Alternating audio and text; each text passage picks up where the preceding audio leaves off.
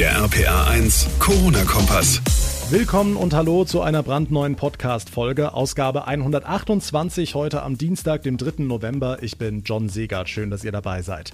Wir kommen langsam, aber sicher an unsere Grenzen. Die Labore in Deutschland schlagen Alarm. Es landen einfach zu viele Tests auf dem Tisch, die Mitarbeiter kommen nicht hinterher und Patienten müssen teils lange auf ihre Ergebnisse warten. Das Ingelheimer Unternehmen Biosensia appelliert heute deshalb an die Hausärzte in Rheinland-Pfalz, bitte, bitte hört auf mit den ganzen unnötigen Tests. Was das Labor damit meint, das erklärt mir gleich ein Sprecher der Firma in dieser Ausgabe.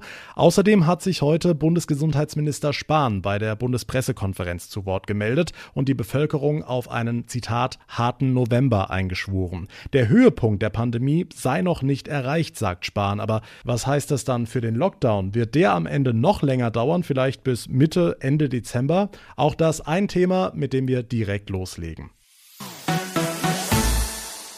Pressekonferenzen, Regierungserklärungen, Interviews ohne Ende. Tag für Tag versucht die Bundesregierung, den Teil-Lockdown zu rechtfertigen und für Verständnis zu werben. Heute hat Bundesgesundheitsminister Spahn die Bevölkerung auf einen harten November eingeschworen und RPA1-Reporterin Sarah Brückner, er deutete an, dass die Maßnahmen vielleicht sogar noch länger andauern könnten. Ne? Ja, das hängt laut Spahn von den nächsten Wochen ab. Es komme auf jeden Einzelnen von uns an, die Bemühungen in der Pandemie zu unterstützen, so der Minister. Die Lage sei jetzt schon ernst, aber der Höhepunkt sei noch nicht erreicht. Wir sind in einer entscheidenden Phase. Unser Gesundheitssystem war bis hierhin zu keiner Zeit überfordert. Und doch gibt es nichts zu beschönigen. Die Lage ist ernst, die Zahl der Infizierten steigt exponentiell und auch die Zahl derjenigen, die beatmet werden müssen, steigt stark, zu stark. Experten rechnen damit, dass sich der Lockdown wahrscheinlich erst in 14 Tagen auf die Infektionszahlen auswirken wird. Wie sehen die heute aus? Das Robert Koch Institut hat bundesweit rund 15.400 neue Corona-Infektionen innerhalb eines Tages gemeldet. Die Zahl der Todesfälle im Zusammenhang mit dem Virus stieg um 131 auf rund 10.700. Okay, Sarah, gucken wir nochmal auf den Lockdown an sich. Restaurants sind zu, weil wir Kontakte einschränken sollen. Auf der anderen Seite sind die Schulbusse rappelvoll und das kritisiert unter anderem der Verband deutscher Verkehrsunternehmen. Ja, der Chef des VDV, Ingo Wortmann, fordert deshalb in den Zeitungen der Funke Mediengruppe eine Entzerrung der Schulanfangszeiten. Die jüngeren Kinder könnten um 8 Uhr mit dem Unterricht starten und die älteren eine Stunde später. So könnte der ganz große Andrang morgens verhindert werden, so Wortmann. Zwischen 7 und 8 Uhr morgens gibt's in den Schulbussen teilweise Szenen, die kann so eigentlich kein Politiker wollen, selbst wenn die Kinder Masken tragen. Der VDV kritisiert, dass in der Politik nur über den Unterricht an sich diskutiert werde, nicht aber über die Fahrt zur Schule. Ein Landkreis in Niedersachsen wollte ja auch mal Eltern eine Prämie zahlen, wenn sie die Kinder mit dem Auto zur Schule bringen. Der Plan ist aber gescheitert. Der Überblick von Sarah Brückner. Vielen Dank. Während sich Gastronomen, Kinobetreiber und die Veranstaltungsbranche sehnsüchtig Arbeit wünschen, würde den Laboren in Deutschland mal eine Phase der Entspannung ganz gut tun. Sie sagen nämlich, langsam aber sicher kommen wir an unsere Grenzen. Eines davon ist das Unternehmen Biosensia im rheinhessischen Ingelheim. Das wendet sich heute in einer Mitteilung an die Hausärzte in Rheinland-Pfalz und appelliert, bitte hört auf mit den ganzen unnötigen Corona-Tests. Dr. Hendrik Borucki von Biosensia, was sind denn unnötige Tests? Ähm, es wird empfohlen, vor allem symptomatische Patienten äh, zu testen, außerdem Kontaktpersonen und Risikopersonen. Äh, wenn wir uns auf diese Proben konzentrieren würden, sind wir sicher, dass, da, dass die Kapazitäten in den Laboren reichen. Wir haben auch jetzt, obwohl nicht mehr flächendeckend Reiserückkehrer getestet werden, eine ganze Reihe von, äh, von äh, Proben, die uns erreichen und die von eigentlich gesunden, also äh, unauffälligen äh, Menschen äh, stammen, die ohne besonderen medizinischen Anlass getestet werden sollen. Zum Beispiel Lehrer in äh, Nordrhein-Westfalen oder jeder, der es möchte, in Bayern.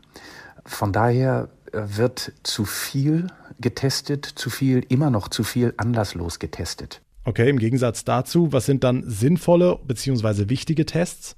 Wir können davon ausgehen, dass Proben aus Krankenhäusern äh, medizinisch begründet sind. Ja, das sind entweder äh, Patienten, die dort aufgenommen werden und Symptome haben oder Patienten, die bereits dort sind und äh, jetzt Covid-Symptome entwickeln und man sehr schnell und zuverlässig wissen möchte, ist es Covid oder irgendetwas anderes. Das können wir auch anhand der Auftragsscheine erkennen und solche Proben gelangen, wenn irgend möglich, bei uns auf die Überholspur. Äh, für diese Proben und für andere Proben, die wir als medizinisch dringlich identifizieren können, halten wir auch die 24 Stunden, häufig sogar äh, noch kürzere Zeiten ein. Ähm, nur bei der Flut von Proben, die uns inzwischen aus Arztpraxen erreichen, können wir anhand äh, des Abstrichs und auch des Auftragsscheins nicht mehr erkennen, ähm, ob sie den RKI-Kriterien gehorchen oder nicht. Also ob es nicht doch Gesunde sind, die ohne Anlass getestet werden. Hm, damit wir mal so eine Vorstellung bekommen, wie viele Tests landen da täglich bei Ihnen auf dem Tisch? Wir bekommen inzwischen pro Tag mindestens 14.000 Proben nach Ingelheim geliefert und zwar äh, aus unserer Heimregion, also dem Rhein-Main-Gebiet, ähm, aber zunehmend auch aus äh, anderen Regionen Deutschlands, für die wir äh, das Überlauflabor sind.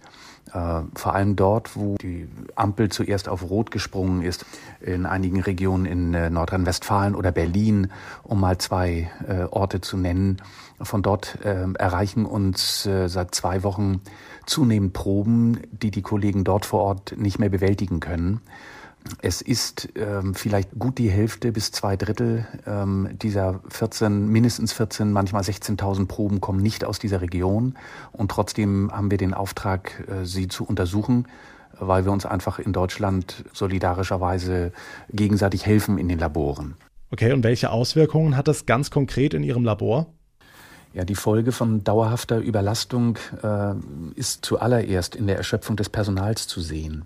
Wenn Menschen seit Monaten äh, unter hohem Druck und ähm, mit hohem Verantwortungsbewusstsein rund um die Uhr arbeiten und äh, immer unter dem Stress äh, stehen, äh, ja keinen Fehler zu machen und trotzdem dann noch diesen Frust zu haben, einen ganzen Tag habe ich gearbeitet, aber da sind schon wieder 5000 Proben angeliefert worden, dann macht das was mit den Menschen. Das erschöpft sie, das führt auch zu Frust. Ein weiterer Punkt ist die äh, Ermüdung der Maschinen.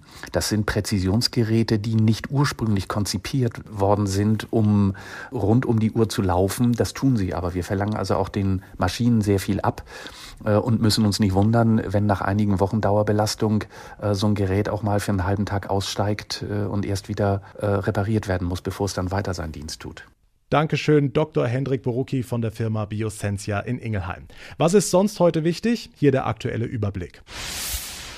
Angesichts der angespannten Situation an den deutschen Flughäfen strebt Bundesverkehrsminister Scheuer ein milliardenschweres Rettungspaket an. Dabei gehe es um eine Summe von rund einer Milliarde Euro, so der Minister. Es müssten Strukturen erhalten bleiben. Wenige Tage vor dem Luftverkehrsgipfel sprach Scheuer von dramatischen Zahlen bei Flughäfen, die unter einem massiv gesunkenen Passagieraufkommen leiden. Die Stadt Leipzig rüstet sich für ein sehr unruhiges Wochenende. Die gegen die Corona-Maßnahmen gerichtete Bewegung Querdenken rechnet damit, dass ihrem bundesweiten Demonstrationsaufruf für Samstag rund 20.000 Menschen folgen könnten, heißt es von der Stadtverwaltung. Die Kooperationsgespräche zwischen Anmeldern, Ämtern und Polizei liefen allerdings noch.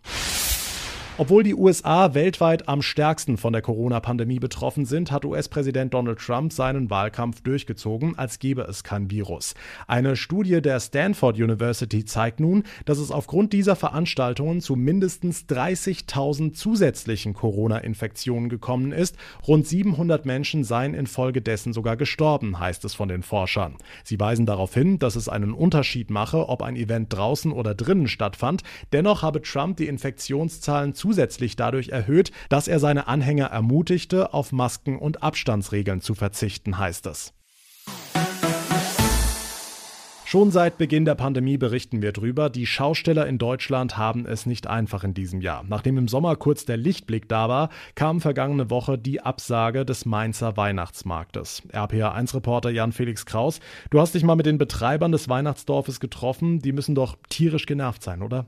Ja, schön ist es natürlich nicht, aber ich denke, alles in allem hat man es gefasst aufgenommen. Lisa Spindler von der Schwenkbraterei Spindler ist eine der Organisatorinnen. Sie hat mit dem Fiasko gerechnet. In der ersten Situation sind wir natürlich sehr geschockt über die Absage. Ähm, es war abzusehen. Ähm, wir finden, vertreten auf der anderen Seite aber auch ähm, es als eine vernünftige Entscheidung. Die Familie hatte schon mit den Vorbereitungen begonnen und darauf bleiben sie jetzt sitzen. Wir haben auch ganz neuartige Hütten, die das ganze Corona-Konzept dann auch umsetzen, ähm, gebaut.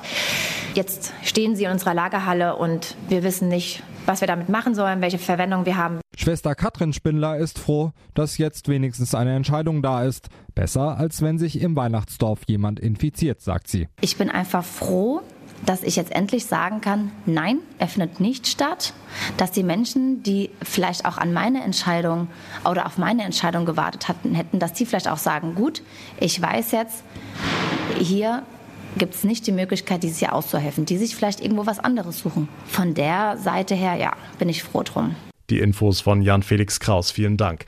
Damit komme ich zum Ende der heutigen Folge. Wenn euch unser Podcast gefällt, dann würde ich mich wie immer sehr über eine kurze Bewertung bei iTunes freuen und ihr bleibt immer auf dem Laufenden, wenn ihr unseren Corona-Kompass ganz einfach abonniert, dann verpasst ihr keine Folge mehr. Mein Name ist John Segert. Ich bedanke mich ganz herzlich fürs Zuhören. Wir hören uns dann morgen Abend wieder. Bis dahin eine gute Zeit und vor allem bleibt gesund. Der RPA 1 Corona-Kompass.